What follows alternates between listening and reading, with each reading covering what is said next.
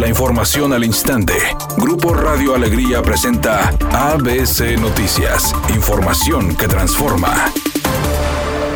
Cientos de ciudadanos del grupo etario de 40 a 49 años de edad se dieron cita muy temprano al módulo ubicado en la colonia Las Lomas, en el municipio de García, para recibir la segunda dosis de la vacuna contra COVID-19. Mientras en San Nicolás, también a temprana hora, habitantes saturaron el módulo de pruebas para detectar el COVID ubicado sobre la avenida Rómulo Garza, lo anterior debido al incremento de casos, principalmente en jóvenes.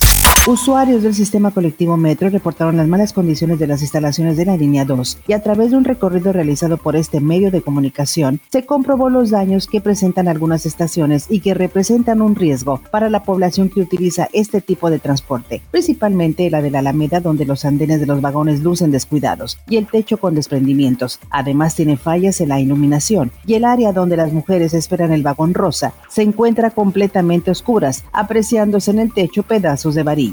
Por su parte, la estación Padre Mier de la línea 2, en los andenes se observa humedad y escurrimientos en sus paredes.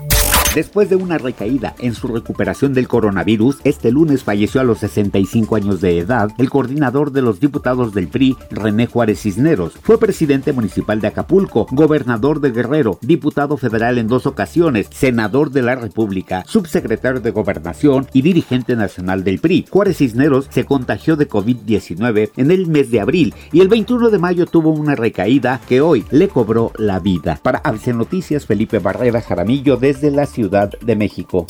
Editorial ABC con Eduardo Garza. La Unidad de Inteligencia Financiera ya investiga las presuntas empresas fantasmas que facturaron más de 700 millones de pesos a la Universidad Autónoma de Nuevo León. Los investigadores ya pidieron la contabilidad de los negocios involucrados. La UNI ya cesó a dos funcionarios de adquisiciones, pero aún no hay nadie procesado. Todo esto derivado de investigaciones periodísticas y las pesquisas van a continuar.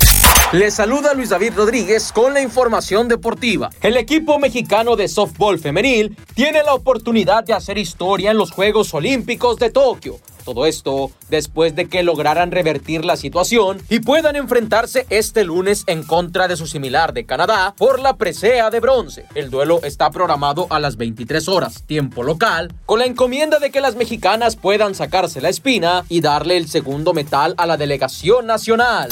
Soy Sergio García y esta es la información de los espectáculos. El cantante Pepe Aguilar sigue incendiando las redes sociales, pues dijo que no se va a retractar de su postura. Nadie que no se haya vacunado podrá formar parte de su equipo. Dijo que no solo lo hace por su seguridad y la de su familia, sino también por la de quienes trabajan con él. Así que la vacuna será un requisito para poder unirse a la gira que muy pronto iniciará el cantante de música vernácula.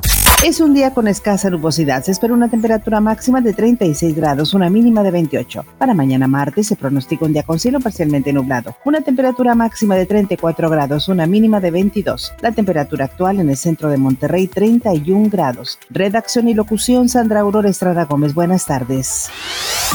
ABC Noticias. Información que transforma.